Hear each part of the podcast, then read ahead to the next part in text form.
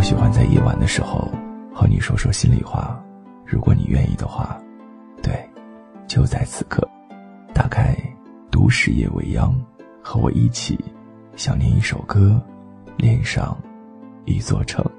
欢迎你关注我的个人微信，在微信号当中添加七八四三一一六七七八四三一一六七，或者在微博当中搜索 DJ 肚子疼。谢谢你找到我。今天的节目继续来看微信当中的留言，一位叫做宠爱的朋友在深夜的时候发来了这样一段话给我。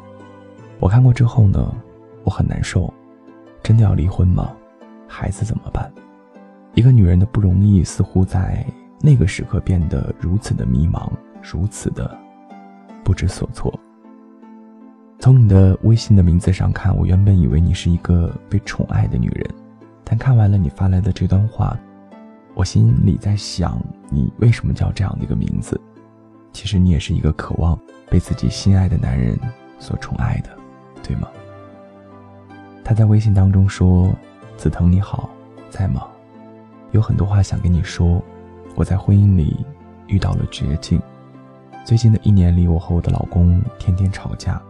不知道是不是我太过于关心他了，他觉得我的关心是一种束缚。我真的看不清楚婚姻了。他和村里的五六个男的天天出去，我都不知道他在外面做些什么。有时……”甚至夜里就不回来了，但是这一切我不能问，一问他就说我在审他。难道我真的是在审问吗？白天都是起床就走，基本上都是等到我夜里睡了才回来。家里的大事小事从来不问。明年的六月份，第二个宝宝就要出生了，可是手里一分钱都没有，连我生宝宝住院的钱他都拿不出来。包括现在的大宝、奶粉、尿片儿，一系列的开销都是我之前上班存下来的钱。他从来不管不问这些，我真的好累。三年了，一段婚姻不容易，我想去好好的去珍惜，可是我真的好累。我现在怀着二宝四个多月了，还要带着大宝，他每天都是出去和这些人玩，对我和孩子不管不问。就在今天晚上，我和他沟通了一下，他骂我不懂，骂我不体谅他，我该如何的去体谅他？这段婚姻，我真的想放弃了，太累了。前段时间，因为他没有回来，我问他去哪里了，他不说，结果我们还吵架了，他还动手打我。当时我想走，可是一个人在山上坐了好久，我真的想不出自己还能去哪里。还有我的孩子，我舍不得。我是安徽远嫁到广东的，三年了，回过一次娘家，原因是没有钱回去。我一月的工资才三千左右，孩子还要吃奶粉。我在外工作，有的时候连饭都不舍得吃饱，可是他却天天和这些人一起出去玩。一段婚姻走到了这种地步，我该怎么办呢？我真的好累。难道真的要离婚吗？孩子怎么办呢？这是宠爱在微信当中一点多的时候发给我的，夜深人静的时候，我想那个时候的你一定是非常非常的难过的，不知道该怎么办。说真的，你发来这段话之后，我一直没有回复给你，我也不知道你会不会继续收听我的节目。因为那个时候的我，也不知道你该怎么办。为什么会选择嫁给这样的一个男人？三年的时间，其实说长也不长，说短也不短。而且你们之间还有一个孩子，而且你现在是一个怀孕的女人，所以这个时间的你似乎让我觉得你非常非常的无助。你知道吗？其实我我我也替你觉得累。婚姻之间最重要的是什么？其实是信任。我想，不仅仅是婚姻之间，人与人相处最重要的是什么？也是信任。我只是感觉不一定对，我总是觉得在你发来这段话当中，我完全没有感受到你们之间的一种信任。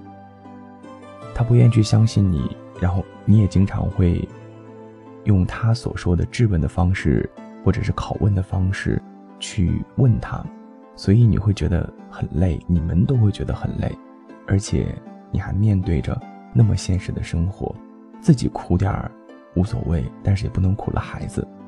我其实心里一样很多的疑问：你的老公到底在做什么？没有任何的交代，然后一夜不归，这不难会让人有些想法。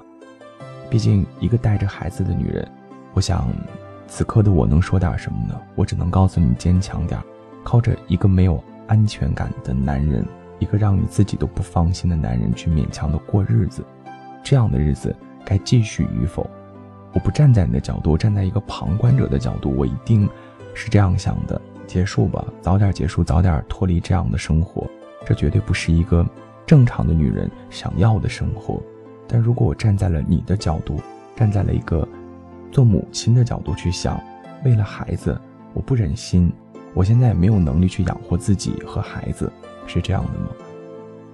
所以你现在处于一个两难的境地，去跟他的父母沟通一下吧，从侧面去了解了解，你这个老公他到底每天在做什么。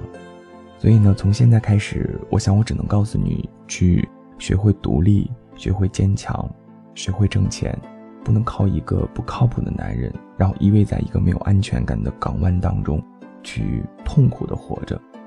我也希望有一天，你可以早点过上自己想要的生活，或者是正常的生活。孩子在这样的一个环境下成长，也不见得是一个什么样的好事儿。如果你们的未来还是有所期待的话，如果你觉得这个男人他可以为了你和孩子，重新的回归到家庭，然后努力的去赚钱，要去让你和孩子过上幸福的生活，那你就努力去改变他。如果你觉得你没有这份改变的勇气的话，不为了自己，为了孩子，都要学会坚强，慢慢的去学会独立。最重要的是这个时间段的你，不要让情绪影响了身体健康。既然已经有了第二个孩子，那就健健康康的把他带到这个世界来。之后，要独立的去学会照顾自己和照顾这两个孩子，